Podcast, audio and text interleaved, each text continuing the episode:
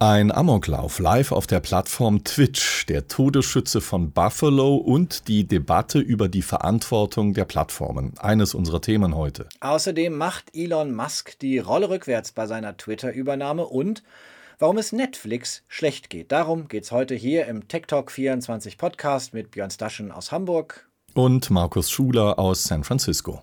Schrecklich das, was am Samstagabend da auf der Streaming-Plattform Twitch zu sehen war. Björn, wer dort zwischen den Kanälen wechselte, der sah, wie ein Mann mit seinem Auto auf einen Supermarktparkplatz in Buffalo in New York fuhr. Ein Mann, der anschließend dort mindestens zehn Menschen tötete und mehrere weitere verletzte.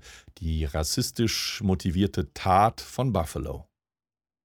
Ein Amoklauf im Livestream und ein Amokläufer, der live sagt, auch weil er live streamen könne, habe er sich zu der Tat entschlossen. Twitch erklärte auf Nachfrage US-amerikanischer Medien, nur zwei Minuten des Streams seien zu sehen gewesen. Danach sei der Stream unterbrochen und das Video gelöscht worden. Aber das, was bei Twitch live gestreamt wurde, das fand schnell seinen Weg zum Beispiel zu Facebook. Schreibt Ryan Mack, der Tech-Reporter der New York Times.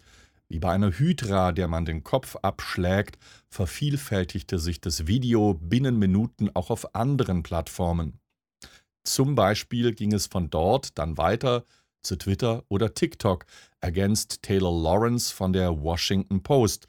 Und es ist noch immer verfügbar, gekürzt, beispielsweise auf indischen Newsseiten. Und Markus Twitch ist ja keine Klitsche. Sie gehört dem Weltkonzern Amazon. Viele Jugendliche folgen dort, vor allem Streaming-Stars aus der Gaming-Welt. Und dazwischen dann ein Amoklauf. Und damit steht wieder die Frage im Raum, tun die großen Plattformen eigentlich genug, um den Live-Content, mit dem sie viel Geld verdienen, auch zu kontrollieren? Was lässt sich tun, wenn ein Amokläufer seine perverse Tat streamt? Kann beispielsweise KI helfen, solche Streams zu erkennen? Der Anwalt der Hinterbliebenen hat die sozialen Plattformen auf einer Pressekonferenz scharf kritisiert. We intend to not only hold accountable this sick, depraved monster. Wir wollen nicht nur gegen dieses kranke, verkommene Monster für seine hasserfüllte Tat vorgehen, sondern auch gegen diejenigen, die für die Wurzel des Hasses verantwortlich sind, die, die den Hass schüren, die dazu auf Websites und Internetdiensten und dem TV anstacheln.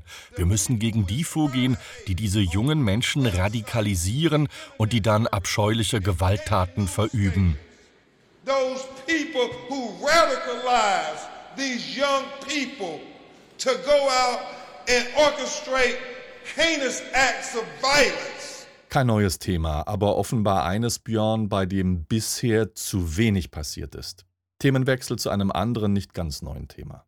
Viele Male nämlich haben wir uns hier im Tech Talk auch schon mit Elon Musk beschäftigt. Markus, der 50-Jährige, schafft es aber immer wieder zu verblüffen, nicht immer positiv und er verblüfft auch nicht nur uns. Sein jüngster Coup, plötzlich entwickelte er eine ausgeprägte Sorge für die Zahl der Fake-Konten bei Twitter, jenem sozialen Netzwerk, das Musk gern übernehmen möchte oder wollte und für das er bislang zumindest bereit war, 44 Milliarden Dollar zu bezahlen. Was ist da los? Fangen wir am besten am vergangenen Freitag an, Björn. Da twitterte Musk plötzlich, er lege die Verkaufsverhandlungen zur Twitter-Übernahme vorübergehend auf Eis. Erst wolle er weitere Details zur Zahl der Spam- und Fake-Konten bei Twitter abwarten. Sorgt sich da Musk wirklich?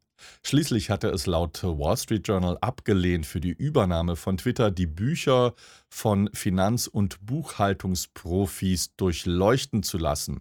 Selbst schuld, möchte man da sagen. Tja, Übernahme über ohne Due Diligence. Interessant wird es, wenn man sich anschaut, wie häufig Twitter selbst in der Vergangenheit mit dem Thema schon umgegangen ist. Der Kurznachrichtendienst aus San Francisco gibt die Zahl der Spam-Konten in seinen Quartalsberichten bekannt. Und zwar mit rund 5 Prozent. Und nicht zum ersten Mal, sondern in jeder seiner Quartalsberichte, sprich viermal pro Jahr. Und zwar seit 2013. Elon Musk kritisiert seit Jahren die Spam-Konten bei Twitter. Das Thema ist für ihn also auch alles andere als neu. Also nur ein Sturm im Wasserglas? Was will Musk wirklich? Legt er wirklich deswegen jetzt die Verhandlungen auf Eis? Juristisch gesehen kann er das gar nicht, denn er hat einen Vertrag mit Twitter geschlossen, der ihn bindet. Andernfalls droht ihm eine Geldstrafe von eine Milliarde Dollar. Das haben beide Seiten so ganz am Anfang der Verhandlungen vereinbart. Analysten und Tech-Community hier im Silicon Valley, die sind sich allerdings einig, Musk gehe es einzig darum, den Preis zu drücken.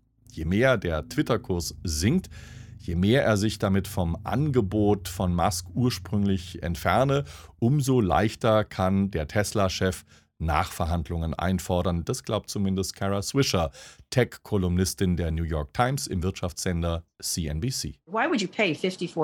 Warum solltest du jetzt noch 54 Dollar und 20 Cent bezahlen? Netflix hat 75 Prozent verloren. Großartige Unternehmen wie Airbnb sind um 30 Prozent gefallen. Er wird Twitter in die Zange nehmen und dann versuchen, wie ein Held auszusehen, indem er sie für 15 Milliarden Dollar kauft, anstatt für 44. Try to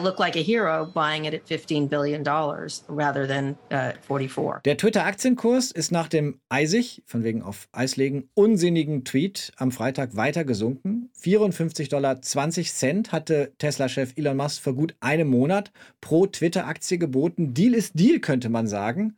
Aber mittlerweile schrammt Twitter schon langsam die 40-Dollar-Marke und nicht nur Twitter geht es schlecht. Ja, der gesamte Aktienmarkt, der leidet gerade unter Rezessionsängsten, Zinserhöhungen und dem Ukraine-Krieg. Besonders viel haben in den vergangenen Wochen die Aktien der Tech-Unternehmen verloren. Bestes Beispiel ist Netflix.